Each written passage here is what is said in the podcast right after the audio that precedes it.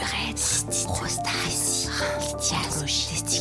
urologiques. Les chroniques urologiques vous aident à trouver les réponses à toutes vos questions.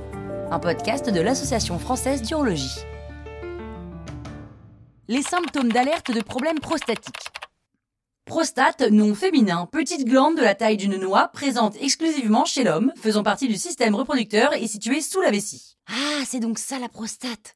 Avec l'âge, la prostate peut occasionner des troubles urinaires et des inflammations. Elle est aussi responsable de 50 000 cas de cancer par an. Ah, quand même Ça mérite quelques explications supplémentaires.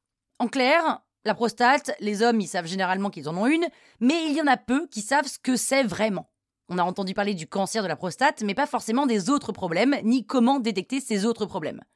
Pour faire simple, la prostate participe à la reproduction en sécrétant un fluide qui rentre dans la composition du sperme. Sans sperme, les spermatozoïdes ne pourraient pas se déplacer et rester en vie assez longtemps pour aller féconder un ovocyte. La prostate a donc un rôle essentiel dans la reproduction malgré sa petite taille, comme quoi la taille ne fait pas tout. Là où la prostate pose problème, c'est quand elle se met à grossir. Ça arrive à 3 hommes sur 4, généralement à partir de 50 ans. Ce n'est pas grave, il y a plusieurs noms pour décrire ce grossissement. On parle d'hyperplasie, d'hypertrophie bénigne de la prostate ou encore d'adénome bénin. Comme on l'a dit au début, la prostate est située juste à côté de la vessie. Et pour être encore plus précise, le canal qui part de la vessie et qui amène les urines vers l'extérieur passe au milieu de la prostate. En gonflant, la prostate peut donc comprimer ce canal, et là, forcément, ça pose des problèmes pour uriner.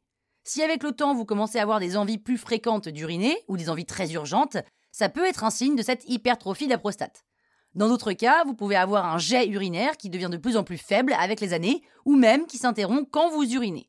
Vous pouvez aussi avoir du mal à vider votre vessie d'un coup, et dans ce cas, quelques gouttes d'urine restent coincées dans le canal urinaire et se libèrent une fois que vous êtes sorti des toilettes. Donc c'est visible et forcément c'est gênant.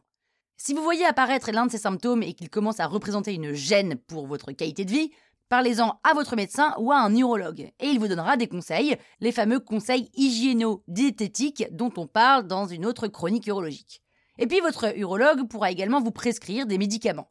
Certains de ces médicaments ont pour but de détendre les muscles du col de la vessie et de la prostate et de faciliter le passage de l'urine.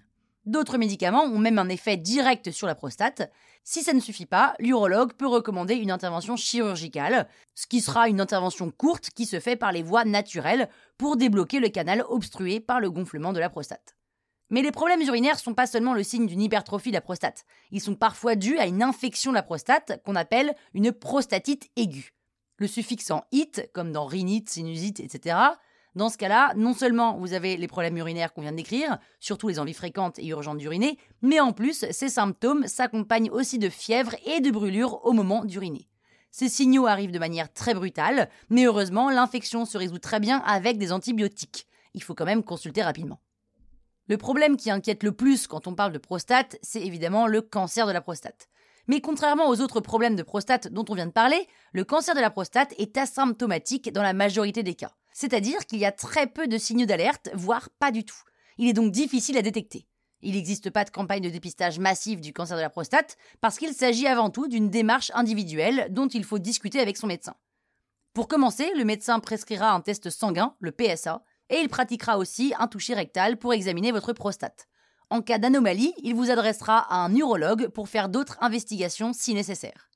Et il arrive aussi qu'on détecte la présence d'un cancer de la prostate au moment où on traite une hypertrophie bénigne, soit un gonflement de la prostate. Voilà pourquoi ça vaut le coup de consulter un urologue régulièrement.